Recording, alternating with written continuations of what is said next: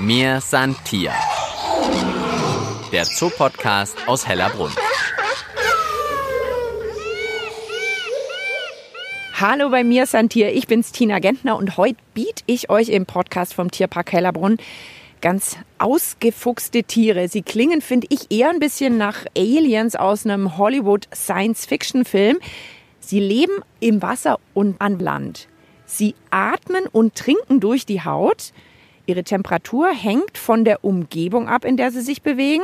Und natürlich kann man sie in Hellerbrunn finden, aber auch bei vielen von uns sozusagen vor der Haustür. Tja, um was geht es? Um Amphibien. Und bei mir ist nicht die Alien-Expertin, sondern heute nenne ich sie mal Amphibien-Expertin Lena Bockreis, Kuratorin und Biologin hier in Hellerbrunn. Lena, zähl uns doch mal vielleicht ein paar Tiere auf. Wer gehört so zu den Amphibien? Also vorab, Amphibien sind alles Lurche. Und wir haben eben die Froschlurche und die Schwanzlurche. Und äh, zu den Froschlurchen, wie der Name schon sagt, gehören die Frösche, die Kröten und die Unken. Und zu den Schwanzlurchen gehören die Molche und die Salamander. Also eine ganze Reihe haben wir schon gehört. Lena und ich haben uns verabredet am Freiland Terrarium im Mühlendorf. Ich schaue durch eine Scheibe, sehe einen Teich, viele Steine, Farne, Blätter, aber ansonsten würde ich sagen, wie Sie sehen, sehen Sie nichts. Das ist irgendwie auch typisch Amphibien, oder? Ja, genau richtig. Also die Amphibien sind relativ schwer zu entdecken. Das liegt zum einen daran, dass sie oft sehr gut getarnt sind. Also die Erdkröte, die hier in diesem Freilandterrarium wohnt, ist relativ gut an ihre Umgebung angepasst.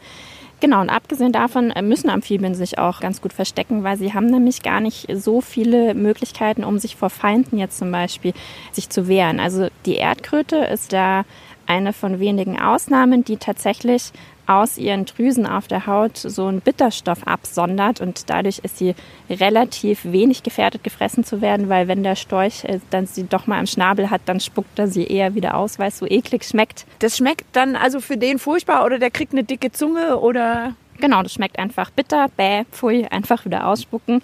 Aber das haben nicht alle Amphibien und demzufolge sind sie meistens sehr gut auch getarnt. Und was auch noch ein Punkt ist, warum wir sie sehr selten sehen, jetzt auch hier bei den Erdkröten der Fall, sie sind häufig nachtaktiv.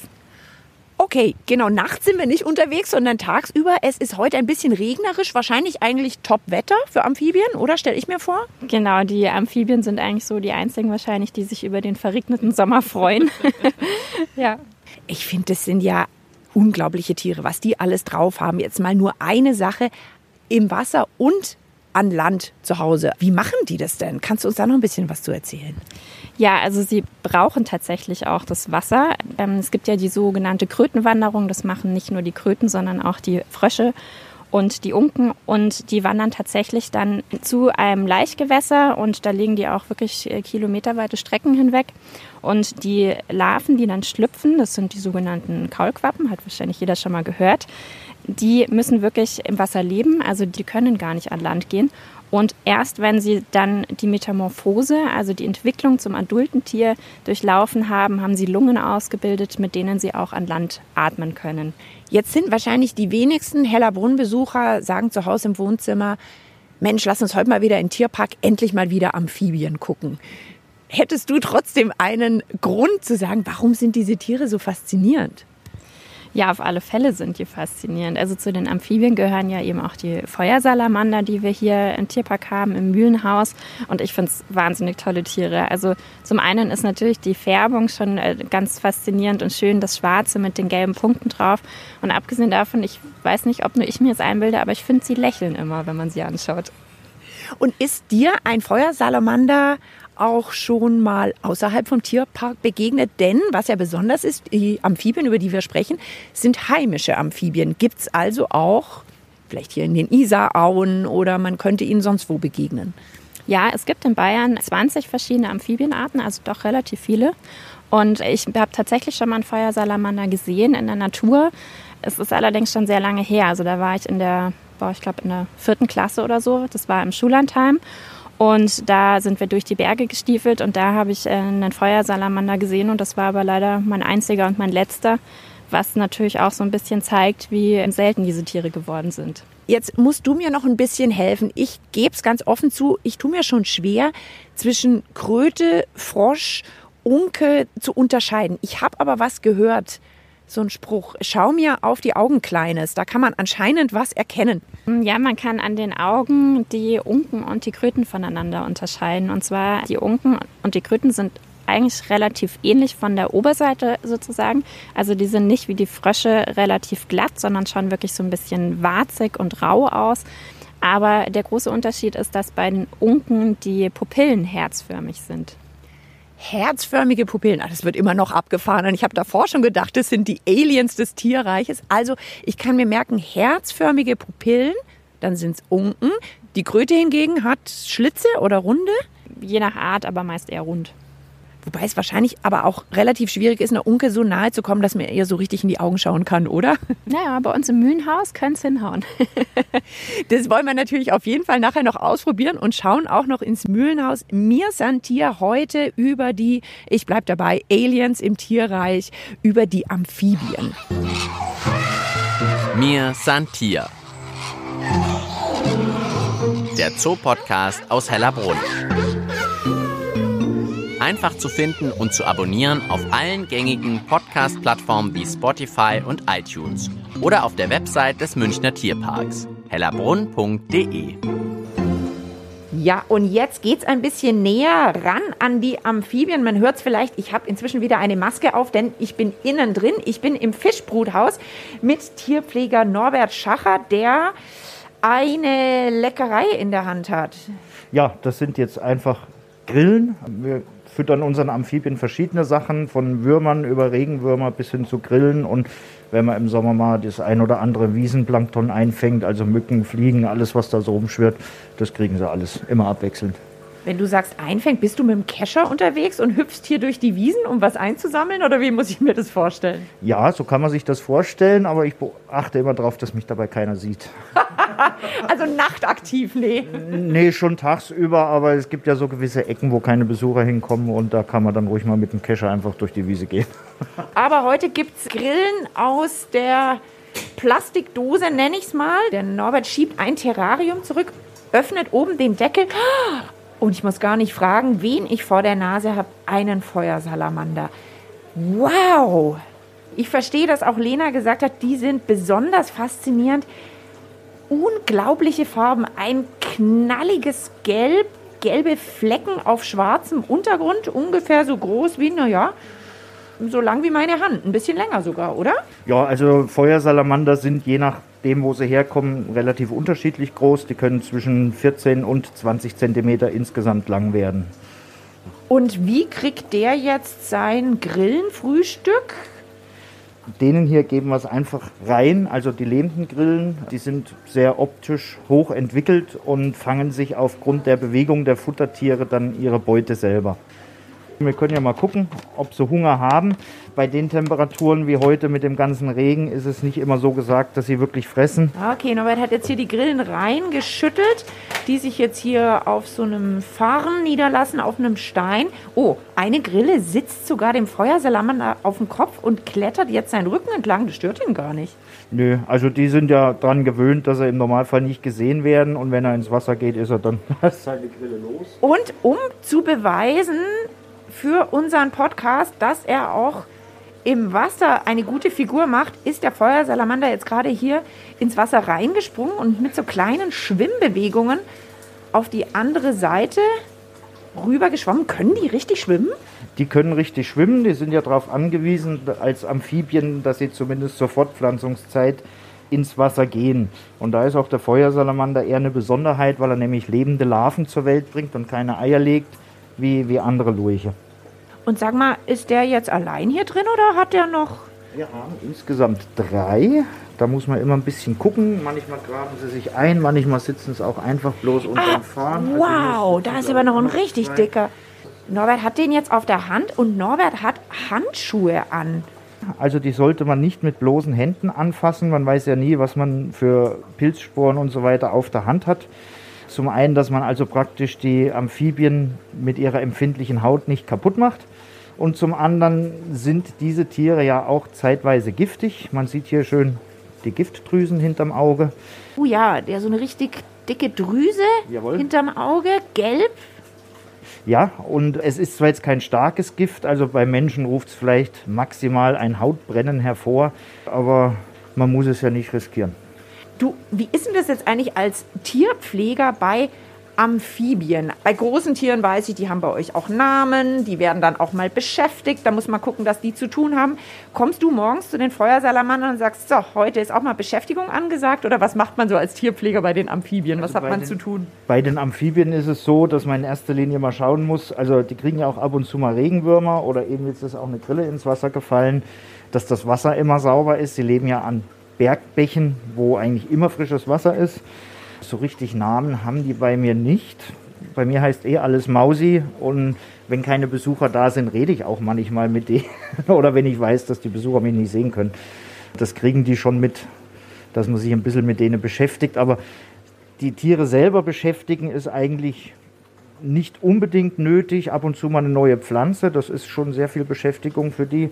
Oder eben das lebende Futter. Dann sind sie wirklich tagsüber beschäftigt, um sich ihr Futter zusammenzusuchen. Na gut, dann schließen wir mal wieder das Terrarium der Feuersalamander mit ihren leuchtenden Farben. Du, eine Frage noch. Also äh, gut verstecken kann man sich mit diesen leuchtenden Farben aber eigentlich nicht, oder? Eingraben hilft sehr gut oder eben zwischen Steinen und so weiter. Deswegen heißen sie auch Regenmännchen, weil wenn die Verstecke bei starkem Regen volllaufen, müssen sie raus, weil sie können zwar über die Haut atmen, aber nicht, wenn komplett Wasser drumherum ist. Und leuchten da ja dann aber trotzdem so schwarz-gelb. Oder gut, wenn man sich jetzt äh, schön im Laub versteckt, könnte das natürlich auch wieder klappen, dass einen keiner sieht. Ja, in dem Fall ist es aber eher zur Abschreckung gedacht, weil das halt Warnfarben sind. Das heißt so viel wie, passt auf, ich bin giftig, ihr kriegt Bauchweh, wenn sie mich fresst. Also, Feuersalamander zurück ins Terrarium und ich schleiche mich schon mal zum nächsten Terrarium, was hier brummt. So, jetzt lass mich mal suchen, ob ich die sehe. Da ist es schon. Wow, wunderschön getan. Ein bisschen bräunlich, grünlich schimmernd. Die Augen leuchten fast golden oder zumindest die Augenlider. Ne, das sind schon die Augen, also das ist die Regenbogenhaut. Und die Wechselkröte ist eigentlich eine typische Münchnerin, kann man fast sagen. Der größte Bestand in Bayern lebt auf den Schotterebenen in und um München. Leider ist sie mittlerweile sehr selten geworden und wir freuen uns, dass wir hier welche zeigen können. Jetzt gibt es ja die Tiere, die du hier bei dir hast, im Fischbruthaus, gibt es ja auch hier außenrum. Also es sind heimische Amphibien. Musst du morgens manchmal zählen, ob es vielleicht mehr geworden sind, weil von den Isarauen welche hier rüber gemacht haben? Also im Fischbruthaus jetzt nicht, da sind die Terrarien dicht. Aber wir haben ja auch zwei Freilandterrarien, da kann sehr viel reinkommen. Da ist zwar eine Abdeckung drüber, aber ich hatte schon Zaunkönig und Rotkehlchen drinnen sitzen, die dann halt restliche Futtertiere gefressen haben. Also es kann schon mal sein, dass auch eine Kröte oder ein Frosch von außen zu euch hier reinhüpft. So, wir reden, dabei ist eigentlich Frühstücks- und Fütterungszeit. Es gibt auch Grillen für die Kröten. Oh, wow, das ging schnell. Da, da, da, habe ich kaum den Mund aufgemacht, um was zu sagen. Da hat die Kröte den Mund auf und schon wieder zugemacht und die erste Grille verschlungen. Oh, jetzt kommt eine zweite Kröte, zack. Und hat auch, ich kann die Zunge gar nicht sehen bei der Geschwindigkeit. Könntest du mir das mal in Zeitlupe ablaufen lassen? Leider nicht. Die sind ja darauf angewiesen, dass sie A selber nicht gesehen werden und B, dass der Angriff dann schnell erfolgt. Häufig schnappen sie auch daneben, wie man gerade gesehen hat. Die haben halt so eine breite Zunge. Früher hat man immer gedacht, die wäre klebrig. Ist sie nicht. Das ist einfach nur die breite Zunge. Und sobald die auf irgendwas draufplatscht, rollt sie sich ein bisschen ein, sodass sie eigentlich mit ihrer Zunge die Beute greift und reinzieht. Oh, jetzt kommt aber hier die Kröten aus allen Ecken, die scheinen Hunger zu haben. Hey, und jetzt gibt es hier so einen kleinen Kampf. Also jeder frisst für sich selber. Es sind jetzt nicht so soziale Tiere. Die rumpeln halt über alles drüber, egal ob es jetzt ein Artgenosse ist oder nicht. Aber also ich kann es euch nur empfehlen, bleibt mal länger vor den Terrarien stehen. Ich bin so fasziniert von der Haut dieser Wechselkröte. Jetzt schimmert sie wirklich gold mit so grünen Flecken. Also ich würde mir ja ein T-Shirt in diesen Farben sofort kaufen. Ja, deswegen auch der Name Wechselkröte. Die können ziemlich schnell ihre Färbung wechseln. Wenn sie in Ruhe sind, sind sie meistens dunkel und dem Untergrund angepasst. Sieht man auch sehr schön, wenn hier manchmal eine dunkle Kröte ins Wasserbecken hüpft, dann ist sie innerhalb von Sekunden, so wie die andere jetzt hier gerade, also hell mit grünem Fleckenmuster.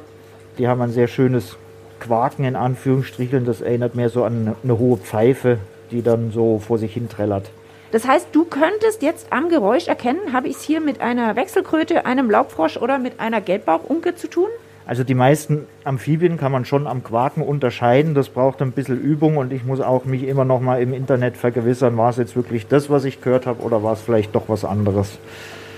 Du weißt, was ich als nächstes fragen werde. Kannst du mir einmal die Wechselkröte vormachen? Norbert holt's Handy raus, kann ich verstehen. Ich würde jetzt auch ungern vorquaken und singen wollen.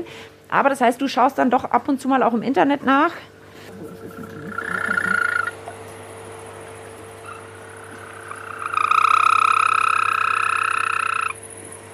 Also wirklich ein recht hohes, fast so ein bisschen klirrendes Geräusch, oder? Das ist also jetzt die Wechselkröte. Das ist die Wechselkröte, genau.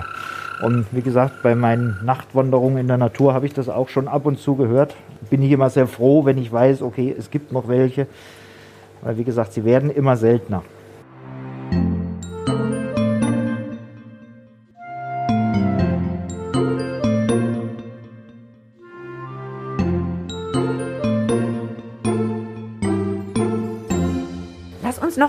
Dein drittes Terrarium hier links schauen. Ich stecke schon mal den Kopf rein, sehe einige Fliegen. Oh, da unten sehe ich, oh, allerhand im Wasser. Hätte ich jetzt gesagt, das eine ist ein Frosch und das andere äh, ist ein Mini-Krokodil. Ja, also der Frosch ist dann praktisch die Gelbbauchunke, auch ein Bewohner von Auwäldern und so weiter, die gerne in zum Beispiel Traktorradspuren ableichen, wenn es viel regnet. Deswegen das Wetter dieses Jahr für die eigentlich ganz gut. Da trocknen die Pfützen nicht so schnell aus. Und das andere, das Mini-Krokodil hier, das wären Bergmolche. Da wäre der Bauch tief orange. Oh ja, richtig leuchtend orange, was golden. Ja. Und bei den Gelbbauchunken, mal gucken, ob ich eine erwische. Klettert ins Terrarium. Alles für den Podcast, damit wir mal ganz nah rankommen und hat eine Gelbbauchunke in der Hand. Genau. Also der Bauch ist gelb gefleckt mit schwarzem Muster und da ist auch wirklich wie bei unserem Fingerabdrücken jedes Muster unterschiedlich. Also die kann man sogar anhand der Bauchzeichnung alle individuell unterscheiden. Und wie klingt die Gelbbauchunke? Wir haben jetzt vorher das klirrende Quaken der Wechselkröte gehört, die Gelbbauchunke. Das ist einfach durch diesen Ton, der klingt wie ein hohes U, also.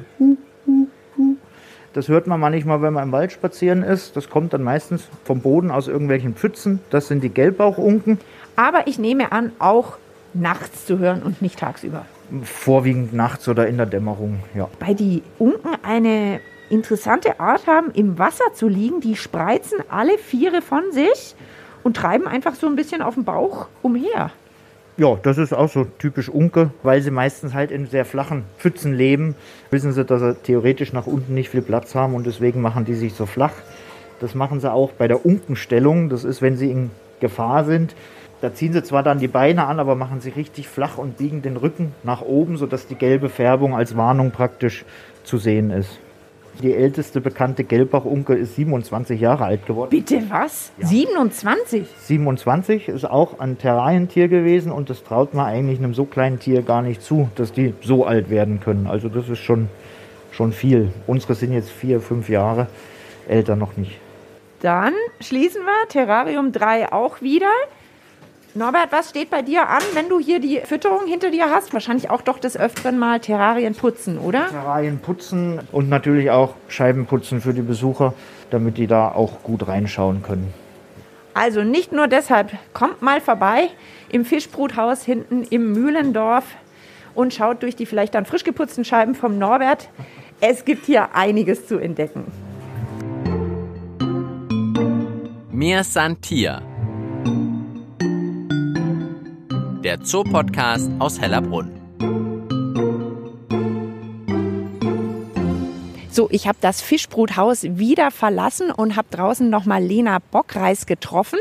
Wir haben es vorher schon ein paar Mal angesprochen. Die Amphibien, die man sich bei euch anschauen kann, sind heimische Amphibien. Gibt es also bei uns in Deutschland, gibt es in Bayern, aber gibt es immer weniger.